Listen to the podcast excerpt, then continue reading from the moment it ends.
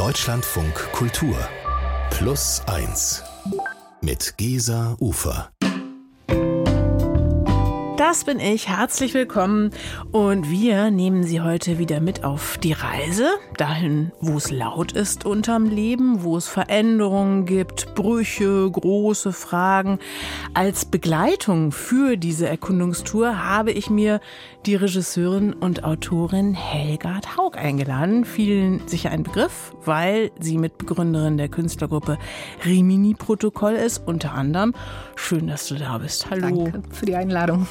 Ja, und ich kann schon mal versprechen, heute geht's in unbekannte, rätselhafte, manchmal auch ganz schön herausfordernde Gefilde. Wir wollen nämlich gucken, was passiert, wenn ein Mensch verschwindet und wir nicht genau sagen können, wie und wohin eigentlich. Ich bin genauso gespannt wie Sie. Schön, dass Sie mit an Bord sind. Helgert, wir haben uns ganz frisch kennengelernt, kann man sagen. Und zwar bei einer Lesung, wo du dein neues, dein allererstes Buch vorgestellt hast. All Right, Good Night heißt dieses Buch.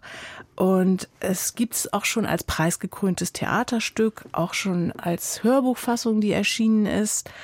Und es setzt sich künstlerisch mit einem Thema auseinander, das uns alle extrem mitnimmt, das uns ja mitunter wirklich den Boden unter den Füßen wegreißen kann. Auch wenn es die unterschiedlichsten Ursachen oder auch Ausprägungen haben kann.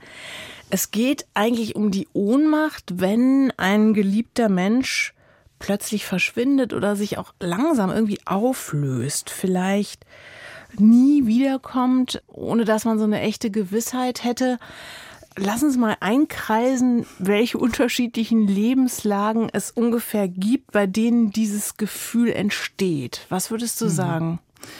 Ja, also setzt wirklich an ganz unterschiedlichen Punkten an. Also das, das plötzliche Abtauchen von Menschen. Ich habe in der Recherche zu dem Buch auch mit Polizei äh, gesprochen, die ja täglich Meldungen zum Beispiel reinkriegen von äh, Menschen, die sich wundern, wo ihre Freunde, Angehörige, Liebsten bleiben das sich zum Teil ganz, ganz schnell wieder aufklärt, aber zum Teil aber eben auch jahrelang nicht. Ich habe aber auch mich beschäftigt mit Artensterben und ich habe mich beschäftigt mit dem äh, Sterben von Sprachen oder dem Verschwinden von Sprachen, mit dem willentlichen Verschwinden auch von Menschen aber eben auch dem, was Krisen sozusagen hervorrufen. Also Kriege, in Kriegen verschwinden Menschen, in politischen Systemen werden Leute verschwunden.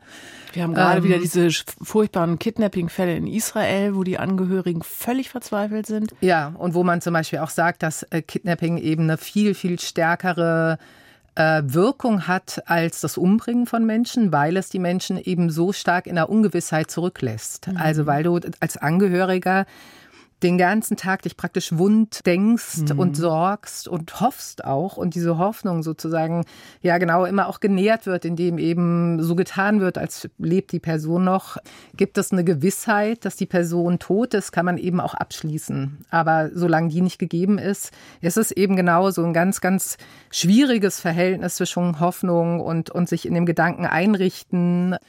Ja, und das hat, glaube ich, schon alles mit dem Verschwinden, also mit dem Prozess zu tun. Also eben nicht das, den Abschluss zu haben, sondern in so einem Schwebezustand zu sein.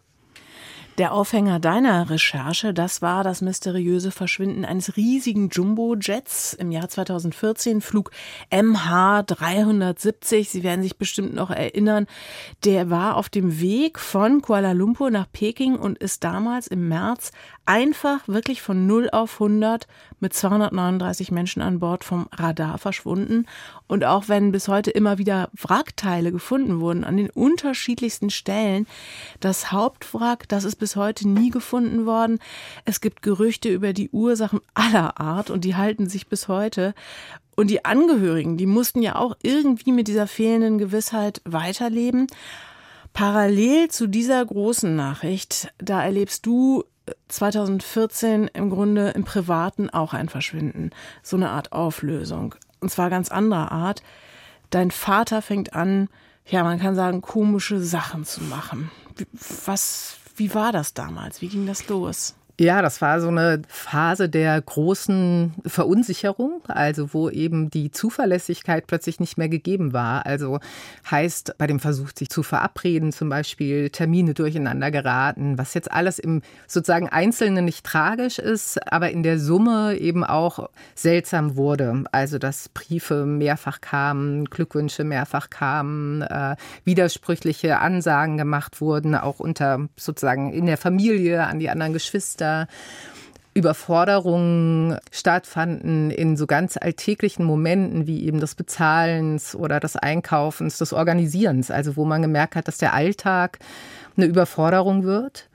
Und glaube ich auch, dass es vielleicht wirklich auch die schwierigste Phase bei der Demenzerkrankung sozusagen ein, eine totale Irritation von dem Menschen selber kommt und auch eine, ja, eine Aggressivität zum Teil auch kommen kann, weil eben, ja, klar ist, dass etwas entgleitet und mhm. dass man auch sozusagen seltsame Reaktionen bekommt ne, und gespiegelt bekommt, dass man gerade eine Fehlleistung macht.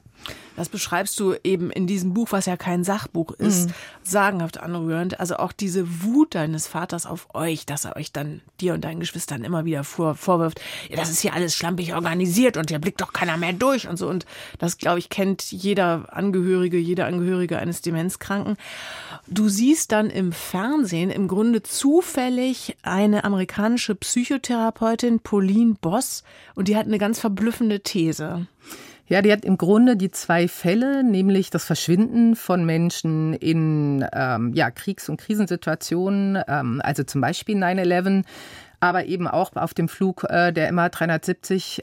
Also das Verschwinden gleichgesetzt oder auf jeden Fall in der Betreuung der Angehörigen gleichgesetzt zu Menschen, die eben mit einem dementiell erkrankten Menschen zu tun haben und hat das beobachtet, inwiefern eben diese Ungewissheit, also diese, diese Ungeklärtheit auf beide Bereiche anzuwenden ist. Und da ja, hat das bei mir sozusagen plötzlich so äh, Klick gemacht, auch in der Frage, warum beschäftige ich mich eigentlich so ausführlich damit? Also ich war eben in Vorbereitung zu einem Stück über das Verschwinden und habe mich so total in diese in diesen Flugzeugfall so reingearbeitet, bin da wirklich jeder Spur hinterhergegangen und habe das alles irgendwie total aufgenommen so und wollte das wissen, so stark, dass mich eben auch mein Team so kritisch befragt hat, was mich da eigentlich genau antreibt. Und ich habe erst das Buch gelesen, dann habe ich diese Show irgendwann auch ah, nochmal ja. gesehen, mhm. aber ich bin, bin eigentlich auf das Buch, sie hat mehrere wirklich tolle Bücher publiziert. Und da habe ich gemerkt, dass das, das eben mit meiner Normalität, mit meiner realen Lebenssituation ganz unmittelbar zusammenhängt und dass irgendwie der Flugzeugfall vielleicht für mich eine Folie ist, mich mit dem Zustand meines Vaters oder unseres Verhältnisses oder seiner Veränderung zu beschäftigen. Also die Pauline Boss nennt das, glaube ich, ambiguous loss, also so ein ambivalenter, unklarer Verlust. Wie würdest du denn diese Gefühlslage bei den Angehörigen beschreiben? Also die ist ja bestimmt wirklich auch sehr, sehr unterschiedlich, aber du hast dich ja dann auch mit Menschen in Kontakt gesetzt, die als Angehörige dieser vermissten Flugzeugopfer irgendwie klarkommen mussten. Gab es da wirklich sowas wie Ähnlichkeiten, einen roten Faden oder so in dieser Gefühlswelt? Ja, glaube ich schon, weil die Frage ist ja wirklich, kann ich abschließen, obwohl etwas noch nicht abgeschlossen ist. Also das bezieht sich bei Demenzerkranken äh, oft auch auf das Trauern zum Beispiel. Also dass man ja eigentlich einen Mensch verliert, aber das Trauern einem noch gar nicht zugestanden wird, weil der Mensch lebt ja noch. So und das ist ein ganz schwieriges Gefühl, weil ich verabschiede mich eigentlich gerade von jemand, aber kriege ja vorgelebt, dass der körperlich anwesend ist.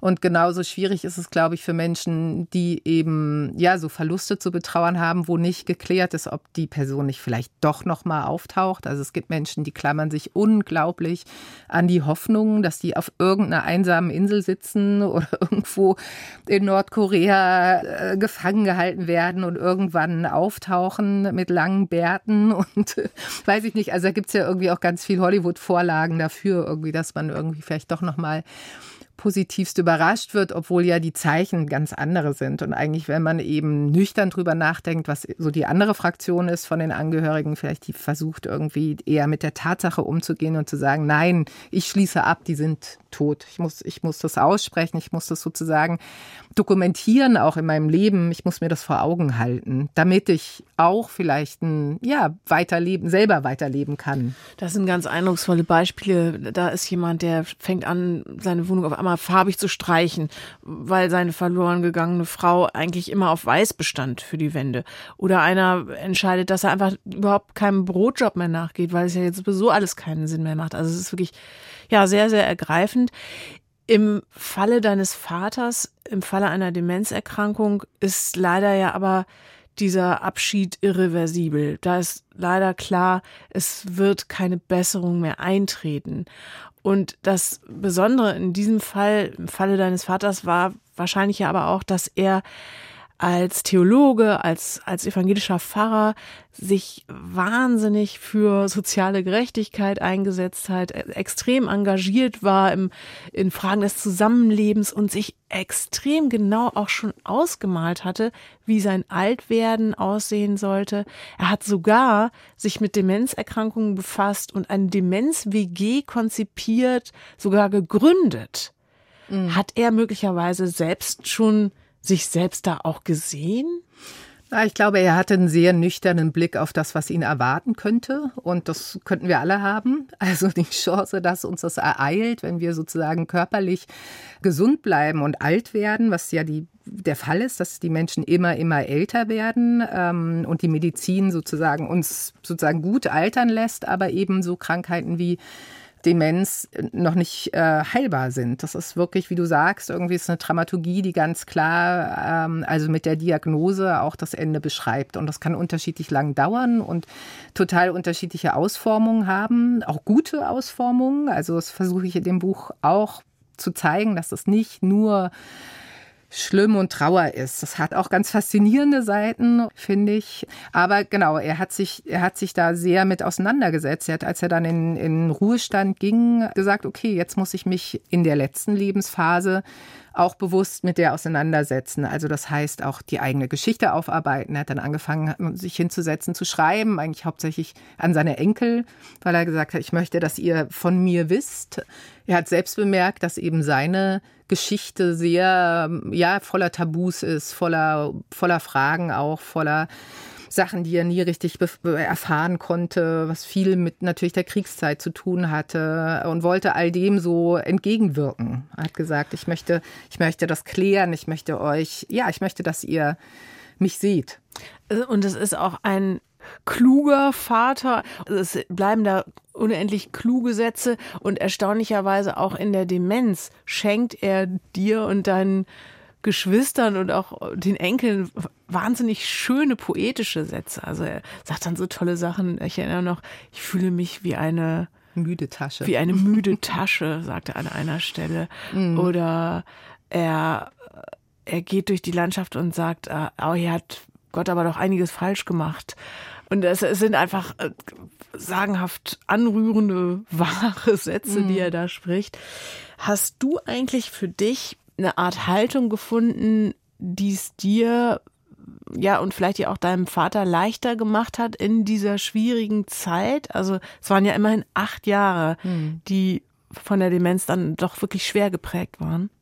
Ja, unterschiedliche Phasen waren das. Am Anfang hat er ja auch noch selbstständig gelebt. Da ging es dann auch eher darum, dass wir irgendwie von außen versuchen, irgendwie so zu helfen und praktisch irgendwie so ein, wie so ein Gerüst um ihn rumzubauen, dass er, dass er eben gut leben kann was dann eher eben, das habe hab ich ja schon am Anfang irgendwie gesagt, dass das führt eher dann zu Konflikten eigentlich, also weil das bemerkt wird.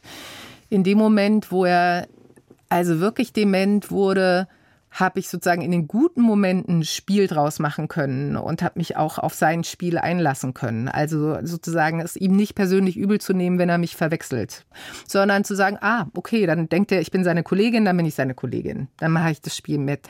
Oder er weiß gar nicht mehr, wer ich bin. Ich kann das füllen. Also ich kann selber ne, irgendwie Angebote machen und das gestalten und nicht nur die ganze Zeit trauern oder gekränkt sein, dass er mich jetzt vielleicht nicht erkennt Aber das hat natürlich total auch mit der Situation zu tun und mit der, mit der eigenen Laune und Verfasstheit. Also äh, manchmal ist mir das auch nicht gelungen oder da überwiegte dann irgendwie eine, ja, eine, eine Trauer darüber. Aber das hat geholfen, auf jeden Fall, sich irgendwie so ein bisschen wie ja, Blanko zu machen sozusagen und, und zu sagen, mal gucken, was mich erwartet und wenn es gut läuft, läuft es gut und wenn es nicht gut läuft, läuft es halt nicht gut und nicht so sehr eine Bewertung anzusetzen, die einfach nicht mehr gilt.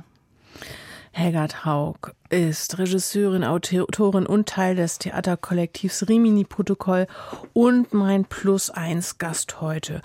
Und wenn Ihnen gefällt, was Sie hören, dann abonnieren Sie am besten gleich unseren Plus 1 Podcast überall da, wo es Podcasts gibt und in der DLF Audiothek App.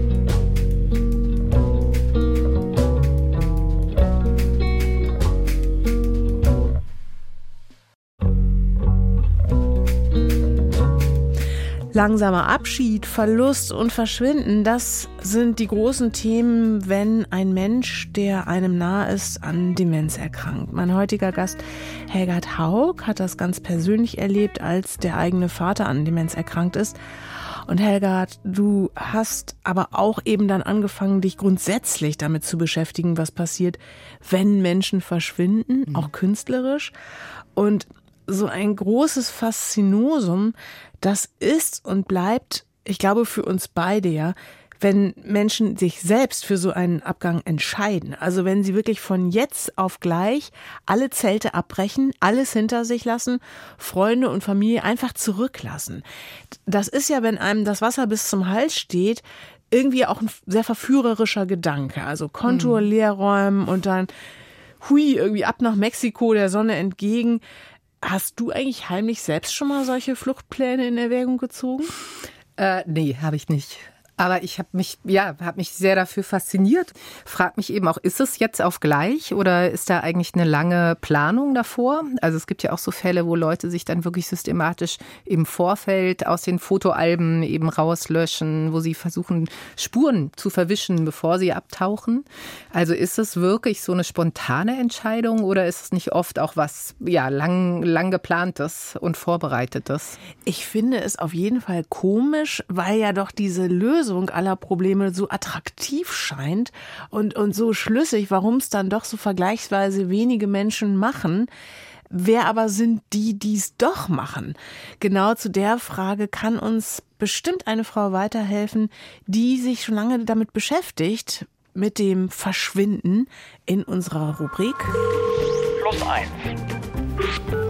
Die Antwort. Funkstille, wenn Menschen den Kontakt abbrechen, das ist eins von drei Büchern, in denen sich die Journalistin, Autorin, Fernsehproduzentin und Regisseurin Tina Soliman mit dem Verschwinden von Menschen auseinandersetzt. Herzlich willkommen hier bei Plus eins, Frau Soliman. Ja, hallo. Darf ich vorstellen, Helgard Haug, Tina Soliman, hallo. Hallo. Hallo, guten Tag. Frau Soliman, ich habe gerade so überlegt, die meisten Menschen die hätten ja wahrscheinlich gar nicht den Mumm, alles hinter sich zu lassen äh, und wirklich als neuer Mensch ein neues Leben anzufangen. Was haben Sie herausgefunden? Sind es wirklich die ganz besonders Mutigen, die diesen Schritt gehen? Kurzfassung, nein. also ich glaube, ein ganz neues Leben beginnen kann man ja gar nicht, wenn man den Kontakt abbricht. Denn man würde die Wurzeln kappen, und die Wurzeln sind ja da, wenn du beispielsweise den Kontakt zur Familie abbrichst. Meistens und sehr häufig werden aber auch Kontakte zu in Beziehungen abgebrochen. Und da ist es doch eher eine Konfliktvermeidungstaktik, einfach zu verschwinden. Ich glaube nicht, dass der Verschwindende damit auf Dauer glücklich wird. Aus meiner Erfahrung heraus ist es sogar so, dass diejenigen, die also es nicht schaffen, in den Konflikt zu gehen und Konflikte zu lösen, ähm, Lösungs das ist kein Lösungsmittel meiner Meinung nach, den Kontakt abzubrechen. Im Gegenteil, es wird was aufgeschoben und diejenigen, die auf diese Weise den Kontakt abbrechen, machen das immer wieder. Also ähm, das ist einfach ein Muster. Und deswegen glaube ich, erfordert das nicht viel Mut. Beim Ghosting beispielsweise ist es ja einfach nur bequem, sich nicht zu erklären. Man muss sich nicht mit der anderen Person auseinandersetzen. Man muss sich auch nicht gefallen lassen, dass diese Person eventuell auch Kritik an mir übt. Dem wird ja ausgewichen. Insofern finde ich ähm, einen Kontaktabbruch für den Abbrecher eher schwierig. Es ist für beide Seiten schwierig. Für den Verlassenen, der natürlich überhaupt nicht damit umgehen kann, weil das Ungeklärte unser Gehirn viel, viel mehr beschäftigt als das Geklärte. Ja. Derjenige sucht nach Antworten, findet keine, ringt mit der Ungewissheit. Und deswegen glaube ich, ist es für beide Seiten keine gute Lösung. Frau Soliman, darf ich vielleicht mal ganz persönlich fragen, gab es bei Ihnen vielleicht sowas wie auch eine Initialzündung, sich überhaupt mit diesem Thema zu beschäftigen? Die Initialzündung war eine Freundin von mir, die vor zwölf Jahren eine schwere Diagnose bekommen hat, MS, und gleichzeitig hat ihr Partner sie, das war aber nicht damit verbunden, sie hat ein, zwei Tage später die Diagnose bekommen, hat ihr Partner sie nach fünf Jahren von heute auf morgen verlassen. Sie haben noch Weihnachten gemeinsam gefeiert. Er sagte noch, wie, wie habe ich diese Frau verdient? Wir haben ja also die beste Beziehung äh, zu, überhaupt zu seinen Freunden und zu der ganzen Festgesellschaft. Am nächsten Tag war er weg. Und das hat diese Frau, die sehr ähm, selbstbewusst und eigentlich äh, Konflikte gut lösen kann. Das hat diese Frau so sehr aus der Bahn geworfen wie sonst nichts in ihrem Leben. Und da war ich verwundert, weil eine Krankheit, finde ich dann, die schwer zu behandeln ist, schon schlimmer als ein Kontaktabbruch. Dann habe ich aber wiederum geschaut, auf welchem Boden ist dieser Kontaktabbruch gefallen. Ihre Biografie zeigt, dass sie immer wieder verlassen wurde im mhm. Leben. Der Vater hat die Mutter verlassen, die Mutter hat die Kinder verlassen, ist vom Osten in, die, in den Westen geflüchtet. Sie wurde immer wieder verlassen. Mhm. Und das, glaube ich, ist der Punkt, weil der Abbrecher macht sich gar keine Gedanken offenbar, welche Wunden er durch sein Verhalten wieder aufreißt.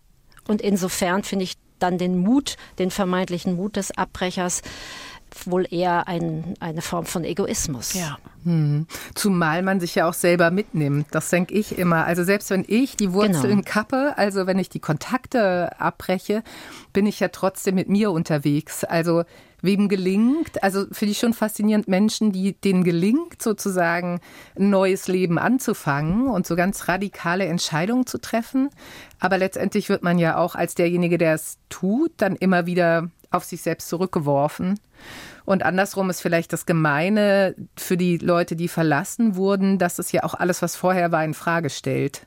Also eine Beziehung. Absolut. Ist ja, man kann ja nicht sagen, ach, war aber schön bis hierhin, sondern es ist ja, es ist ja sozusagen wirklich nachträglich. Es entwertet alles. Genau, ja. genau. Naja, vor allen Dingen stellt es eben den Verlassenen in Frage. Hat er sich das alles nur eingebildet? Ja. Was ist wahr? Mhm. Ist das alles eine Täuschung? Und äh, das ist, glaube ich, etwas, was wirklich viele Verlassene quält. Mhm. Sie haben gerade ja auch schon angesprochen, dieses moderne Phänomen, äh, das Ghosting, also dieses digitale Wegducken. Das ist ja eine sehr in Mode gekommene Eigenart, sich einfach auf Mails nicht mehr zurückzumelden, sich digital totzustellen. Das kann Menschen, die auch auf so eine Nachricht warten, ja geradezu zermürben. Was haben Sie da möglicherweise für Tipps, wie man angemessen auf sowas reagiert, ohne durchzudrehen? Einfach nicht hinterherrennen. Das ist, glaube ich, immer das Wichtigste, auch bei der Funkstille. Äh, der Mensch bricht den Kontakt ja aus Gründen ab. Sie hatten vorhin gesagt, von heute auf morgen. Also es ist meistens ja nicht von heute auf morgen, sondern es gab zuvor den Sturm vor der Stille. Also es gab Überlegungen schon vorher, diese Person zu verlassen.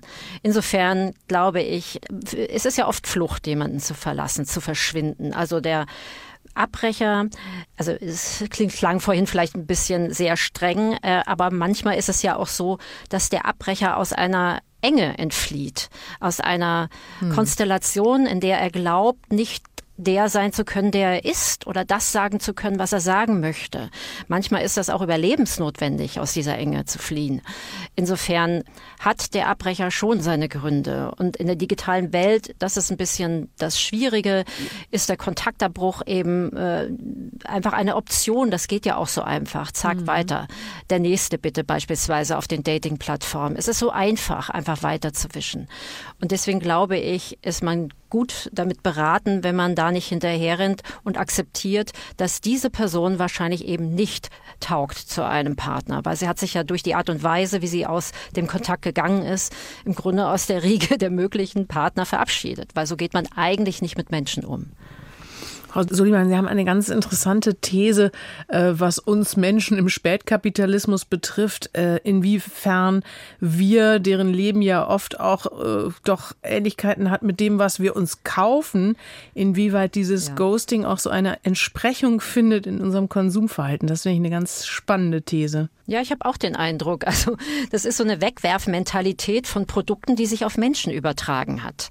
Also ähm, ich wähle aus dem Regal der Möglichkeiten, also lasse diesen Laufsteg an Möglichkeiten an mir vorbeiziehen. Das ist ja ein Menschenkatalog, so eine Dating-Plattform und wähle aus. Und wenn mir jemand nicht gefällt, dann stelle ich ihn eben zurück ins Regal.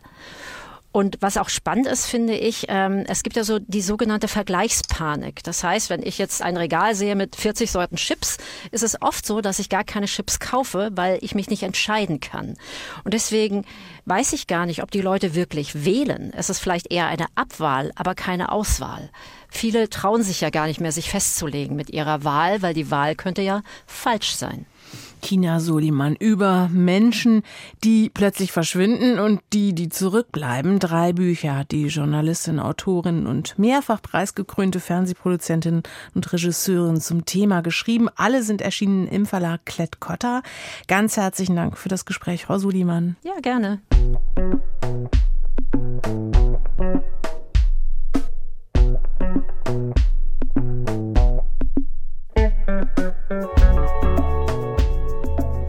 Sie hören Plus Eins heute mit Helga Taug und eine Art ja, Verlust-Spezial, wenn man so will. Über schleichenden und plötzlichen Verlust haben wir gesprochen, über unfreiwilligen und selbstgewählten. Helga, mich würde noch interessieren, du hast ja jetzt die Demenzerkrankung deines Vaters über acht Jahre lang begleitet, hast dich sogar künstlerisch mit ihr auseinandergesetzt, mit dem Gefühl der Angehörigen, hast mit vielen gesprochen. Hast du eigentlich daraus Schlüsse für dein eigenes Altwerden gezogen? Also Vorsichtsmaßnahmen? Dein Vater hat ja ganz spezifisch aufgeschrieben, wie er behandelt werden möchte, selbst wenn er nicht mehr Herr im eigenen Haus ist, also im eigenen Kopf. Ähm, würdest du auch sowas zu Papier bringen? Was stünde da? Hm. Also es ist bestimmt hilfreich tatsächlich. Also mir hat das geholfen, dass mein Vater das gemacht hat. Ähm, auf die Demenz bezogen, aber vielleicht auch ganz allgemein eben, wie man sterben möchte. Ich glaube, äh, also ich habe eine Patientenverfügung geschrieben. Ich habe das auch erlebt jetzt bei meiner Mutter, die hatte eine sehr, sehr präzise Patientenverfügung und das hat uns absolut äh, äh, geholfen, tatsächlich eine Entscheidung treffen zu können. Und so ist das, glaube ich, gut. Also sich eben auch mit dem eigenen, mit der eigenen Endlichkeit und der Frage, wie will man die erleben, auseinanderzusetzen. Ich bin jetzt nicht so weit, dass ich irgendwie schon eine, eine Alters-WG plane, aber wahrscheinlich wäre es sinnvoll. Also sind andere Leute auch schneller oder vielleicht irgendwie fokussierter. Aber es zu gestalten ist, glaube ich, ratsam, dass man nicht so denkt, ach, der Tod, der überrascht mich also der, der kommt ja einfach. Also wir sind uns ja sozusagen, wir können uns ja sicher sein, dass er kommt. Dein Vater hatte sich ja so ausdrücklich gewünscht, dass er ja um Vergebung bittet, wenn er sich vielleicht so benimmt, wie er sich eigentlich gar nicht mehr benehmen möchte. Er hat sich gewünscht, dass seine Würde bis zum Schluss geachtet bleibt. Gibt es vielleicht doch noch irgendwas, was du genauso machen würdest wie er oder vielleicht auch doch ganz anders? Ich glaube, was auch gut ist, ist schon, die, die Kinder freizusprechen. Das hat er auch gemacht. Also er hat uns sehr angesprochen, aber er hat uns und ich habe mich in die Pflicht genommen gefühlt, aber er hat gleichzeitig auch zum Beispiel über diese Konzeption des Hauses und dieser Demenz-WG gesagt, das kann auch nicht nur sozusagen auf den Schultern der Kinder liegen, wenn die Eltern ja pflegebedürftig sind. Und das ist schon total gut auch, also weil es ja nicht unbedingt zu schaffen ist und zu bewältigen und äh, man selber in einem Leben steckt. Mein Vater hat in einer ganz anderen Stadt gewohnt als ich. Das ist ja schwierig, sozusagen das eigene Leben so auf Pause zu stellen und zu sagen, jetzt äh, kümmere ich mich um meine Eltern, auch wenn man es will, gelingt das nicht unbedingt. Und ich glaube, das war eine gute Balance. Einerseits zu sagen, ich formuliere, wie ich das möchte. Und andererseits spreche ich aber die Kinder frei. Dieser Gedanke des Freisprechens leuchtet mir sofort ein. Das ist eine totale Entlastung. Gibt es, wenn du an deinen Vater jetzt denkst, aber auch möglicherweise so Punkte, die dich an so einem grauen Novembertag auch äh, richtig nach gerade wieder aufrichten, wenn du ihn an ihn denkst?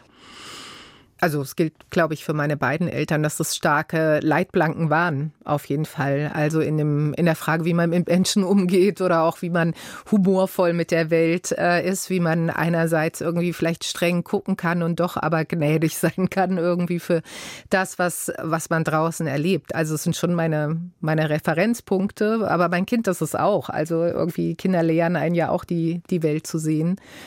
Ja, von daher sind die sehr präsent. Es gibt in deinem Buch so ein wahnsinnig schönes Foto ganz am Ende. Was siehst du auf diesem Bild? Ja, es ist ein ganz frühes Bild, wo ich ein paar Wochen alt bin. Man sieht, das sind die späten 60er. Also ich bin 69 geboren. Mein, mein Vater hat so eine äh, tolle Hornbrille auf und einen Rollkragenpulli und man sieht im Hintergrund irgendwie noch so eine schöne 60er Jahre Schrankwand. Und er lässt mich eben fliegen. Also so ein ähm, Spiel, das eben, ja, man mit Kindern, wenn sie leicht und klein sind, spielen kann und totale Verzückung hervorruft, weil das eben, glaube ich, auch irgendwie so ein Urzustand ist, der natürlich irgendwie total Spaß macht, wenn man, wenn man in die Luft getragen wird und gleichzeitig fühlt, dass man eben festgehalten wird. Und das ist vielleicht genau das, ne? das, das, so das Spiel mit, dem, mit der Leichtigkeit und dem Risiko auch äh, und gleichzeitig der Gewissheit, äh, hier passiert gar nichts.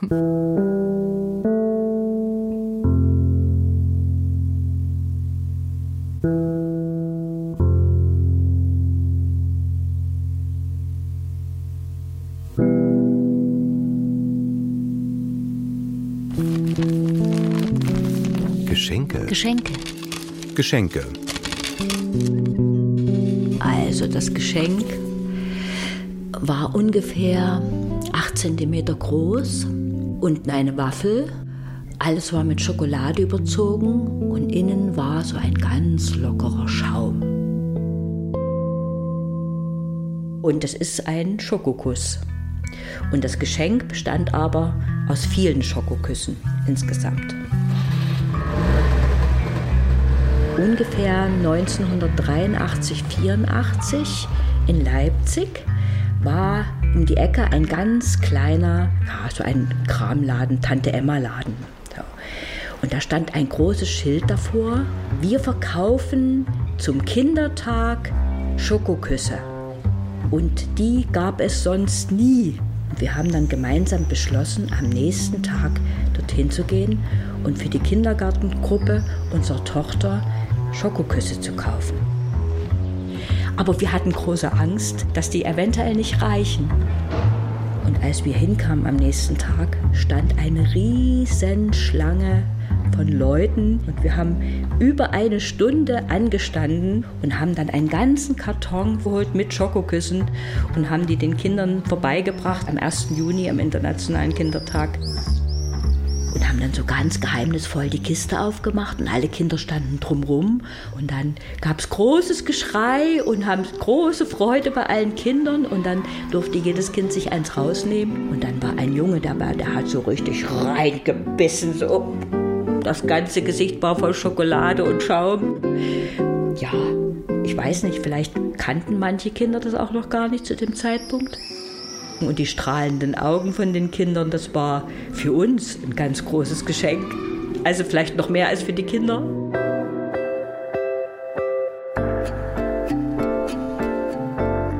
Ja, Helga Taug war mein Plus eins, Regisseurin, Autorin, Hörspiel- und Theaterfrau, Teil des Dokumentartheaterkollektivs Rimini Protokoll und ein toller Gast. Schön, dass du da warst. Herzlichen ja, Dank. Vielleicht sehen wir uns ja wieder.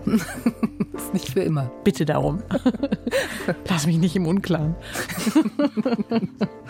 In unserer zweiten Plus 1 Folge geht's in dieser Woche um Lebensträume und wie das ist, wenn man sie verwirklicht. Till will schon seit seiner Kindheit einmal um die Welt segeln, aber immer, wirklich immer kommt was dazwischen.